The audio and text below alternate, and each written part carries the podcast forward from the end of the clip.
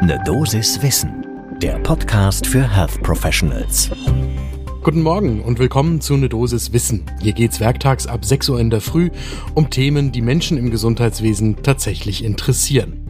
Heute ist das eine Studie zur Psychotherapie bei Anorexia nervosa. Ich bin Dennis Ballwieser, ich bin Arzt und Chefredakteur der Apothekenumschau und heute ist Donnerstag, der 14. April 2022. Podcast von gesundheithören.de und Apothekenumschau Pro. Anorexie, das ist tatsächlich die am weitesten verbreitete Essstörung in Deutschland. Die Zahl der Fälle, die zum Beispiel 2018 in deutschen Krankenhäusern diagnostiziert worden ist, die wirkt auf den ersten Blick erstmal gar nicht so hoch.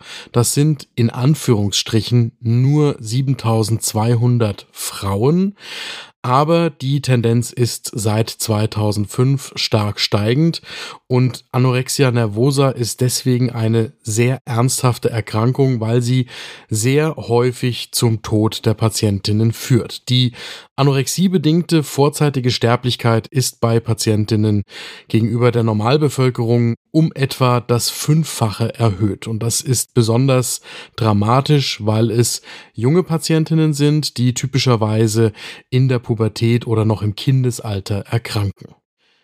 Deswegen lohnt eine aktuelle Studie, die einen Fünfjahreszeitraum einer vorhergehenden Analyse nachbetrachtet, wirklich einen Blick zum ersten Kaffee des Tages.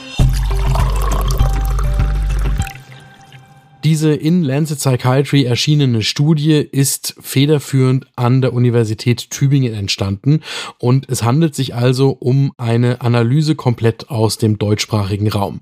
Insgesamt sind zehn Universitätskliniken beteiligt, federführend Stefan Zipfel und Wolfgang Herzog eben aus Tübingen.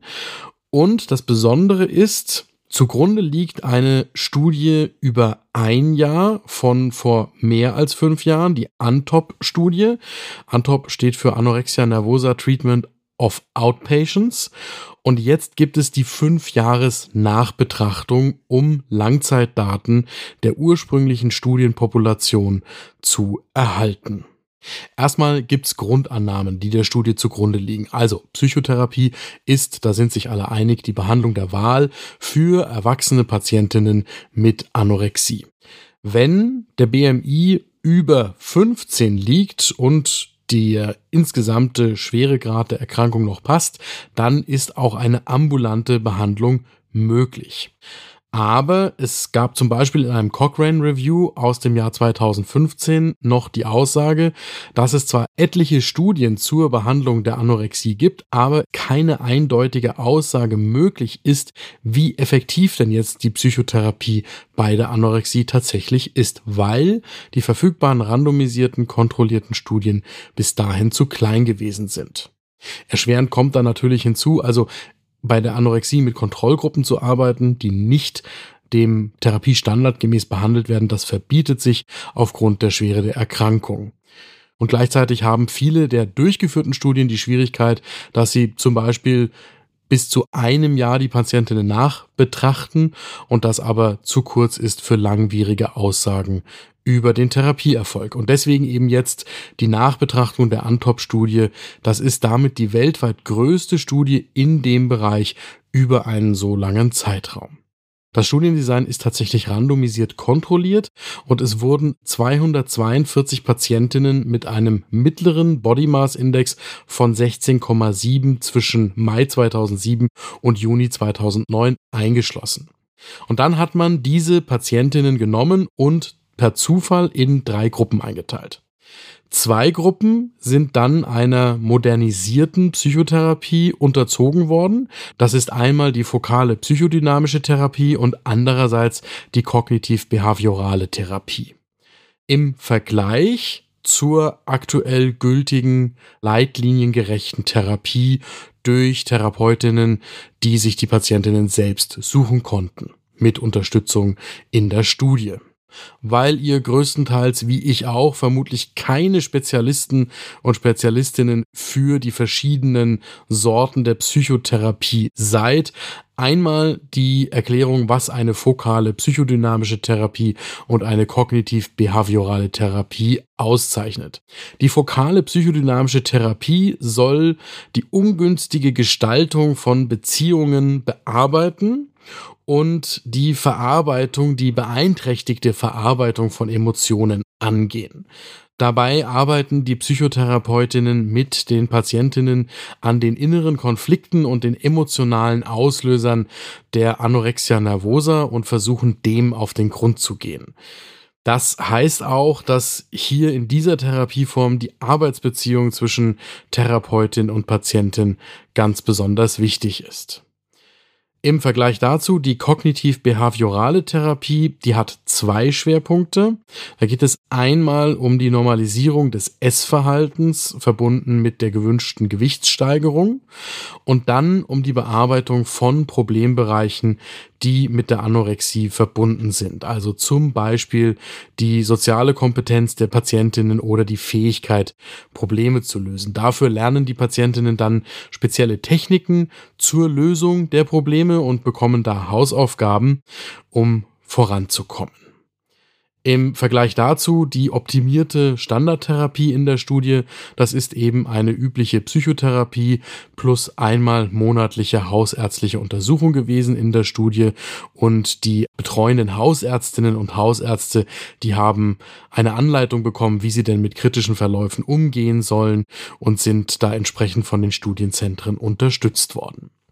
Die Therapiedauer im Studiendesign, die war immer einheitlich, nämlich 40 Stunden in 10 Monaten. Und die Endpunkte, die in der Studie untersucht worden sind, waren dann die Einweisungen nach der Therapie wegen einer Mangelernährung ins Krankenhaus für eine stationäre Behandlung oder beziehungsweise und die kontinuierliche Gewichtszunahme ohne weitere Zwischenfälle als Erfolg. Jetzt sind natürlich schon nach dem einen Jahr der ursprünglichen Antop-Studie damals die Resultate veröffentlicht worden. Und schon damals hat sich gezeigt, dass im Vergleich mit der optimierten Standardtherapie diese beiden neuen Therapieformen eine bessere Gewichtszunahme zeigen. Die besten Ergebnisse hat damals die fokale psychodynamische Therapie erreicht, mit insgesamt den günstigsten Gesamtheilungsraten. Das heißt, es gab da die wenigsten Krankenhauseinweisungen aus allen drei Gruppen. Was die Forschenden damals schon betont haben, ist, dass die neuen Therapieformen gut von den Patientinnen akzeptiert worden sind, was bei einer Erkrankung wie der Anorexie besonders wichtig ist. Ganz allgemein bei allen psychischen Therapien, aber bei der Anorexie ganz besonders. Und jetzt kommen die neuen Ergebnisse in der 5-Jahres-Nachverfolgung. Mitgemacht haben immerhin noch 146 Patientinnen, was ich bei einer Ausgangsbasis von 242 Patientinnen ursprünglich wirklich bemerkenswert finde. Insgesamt muss man sich vor Augen halten, dass hier nicht mit Tausenden oder Hunderttausenden von Patientinnen zu rechnen ist. Eingangs hatte ich gesagt, 2018 da sind mehr als 7000 Patientinnen diagnostiziert worden. Das ordnet so ein bisschen ein, von welcher Grundgesamtheit man da kommt und womit man rechnen kann, wenn man solche großen Studien hier analysieren will. Das sind immer noch verhältnismäßig kleine Gesamtabsolutzahlen. Aber nochmal 146 von den 242 waren jetzt noch dabei bis zum Schluss nach fünf Jahren. Und 41 Prozent dieser Patientinnen gelten als genesen. Das ist bemerkenswert. Weitere 41 Prozent haben teilweise noch Anorexie-Symptome und ein knappes Fünftel, 18 Prozent, hat immer noch das Vollbild der Erkrankung. Die Faktoren für einen guten Verlauf der Therapie sind vor allem das höhere Ausgangsgewicht, eine kürzere Gesamtkrankheitsdauer und das Fehlen einer zusätzlichen Depression bei Therapiebeginn. Und das Gesamtfazit der Forschenden ist, dass diese beiden neuen Therapieformen tatsächlich einen wesentlichen Fortschritt bei der Psychotherapie der Anorexia nervosa darstellen können.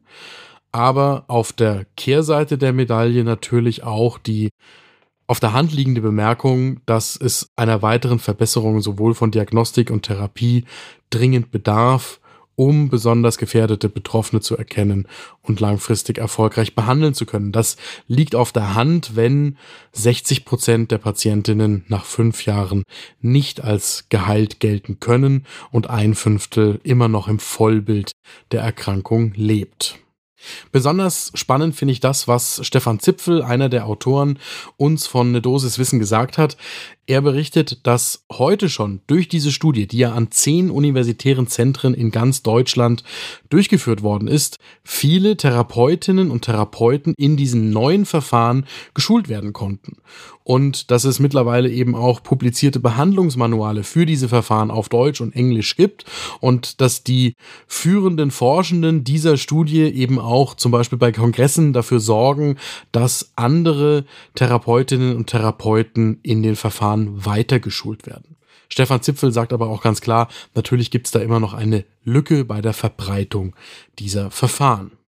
Und ein Punkt wird auch aus diesen Studien deutlich, schwerwiegende Fälle von Anorexie sollten immer in spezialisierten Zentren für schwere Essstörungsverläufe behandelt werden. Weil, das bleibt für die Anorexia nervosa wahr, nicht alle Patientinnen können offensichtlich geheilt werden. Ich nehme aus dieser Studie vor allem mit, dass alle, die Patientinnen treffen, ob das jetzt in der hausärztlichen Praxis ist oder in der Klinik, die Augen aufhalten sollten und wachsam sein sollten, quasi eine Antenne entwickeln sollten für mögliche Anorexie-Patientinnen, weil es sich in jedem Fall lohnen kann, falls da eine gewisse Behandlungsmotivation oder eine gewisse Krankheitseinsicht gerade am Entstehen ist, Hilfe anbieten und auf spezialisierte Ambulanzen zum Beispiel aufmerksam machen, weil durch weiterentwickelte psychotherapeutische Methoden da tatsächlich Hilfe möglich ist. Das war eine Dosis Wissen für diese Woche. Die nächste Folge gibt es wegen der Osterfeiertage am Dienstag nach Ostermontag, dann ab 6 Uhr in der Früh überall da, wo ihr Podcasts hört. Das heißt, wir genehmigen uns jetzt die Feiertage und das Wochenende, das ihr alle vermutlich nicht habt. Und deswegen wünschen wir euch ruhige und erträgliche Dienste und danken euch, dass ihr dafür sorgt, dass der Laden am Laufen bleibt. Ich freue mich, wenn ihr uns wiederhört in der nächsten Woche zum Start in den Tag. Ein Podcast von gesundheithören.de und Apothekenumschau Pro.